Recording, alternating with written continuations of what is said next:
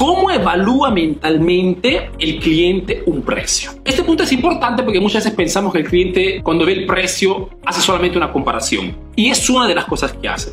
Pero hay algunas situaciones que cambia la percepción de un precio. Por ejemplo, el momento. Un vaso de agua podría valer 50 centavos de dólar o podría valer 10 dólares según el momento del día en el que te lo ofrezco. Estás apenas despierto de repente, no, no, no hay, no tiene ningún valor, no, no, no, gracias, estoy, bien así, pero si te ofrezco el mismo vaso de agua de repente a las 5 de la tarde, después de diferentes horas hasta sin agua, ok, tiene un valor mucho más alto. O la urgencia. El mismo vaso de agua podría valer de repente nada, si te lo ofrezco en la mañana, pero si sales a correr después de una hora que regresas a correr, esa urgencia hace que ese valor del, del, vaso de agua tenga un valor mucho más alto. O simplemente la marca, la reputación puede cambiar la percepción de un precio. Una botella de agua del caño podría valer nada. Una botella de agua de una marca de repente conocida o muy famosa, que de repente ha sido transportada desde un manantial misterioso,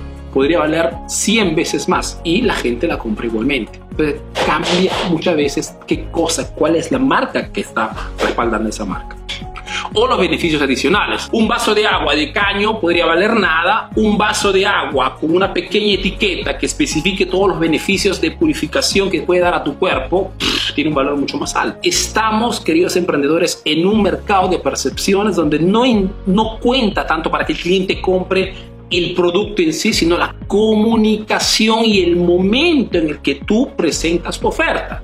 Y es por este motivo que cuando quieres vender un producto o un servicio es mucho, mucho más aconsejable crear un evento, hacer un lanzamiento de un... porque preparas el momento perfecto para presentar a través de una comunicación súper potente y fuerte, específica, el momento perfecto para presentar el producto en el momento que tu cliente está buscando esa solución.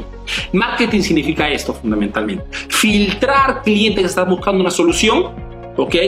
Nutrirlos con información de valor para hacer entender que tú eres la mejor solución y preparar un evento, una oferta específica con un tiempo muy limitado y un precio súper conveniente para que el cliente compre su producto o su oferta. Saliendo muy contento porque la percepción a través de este proceso será que el cliente diga, wow, he hecho la mejor compra del año. Esto significa marketing.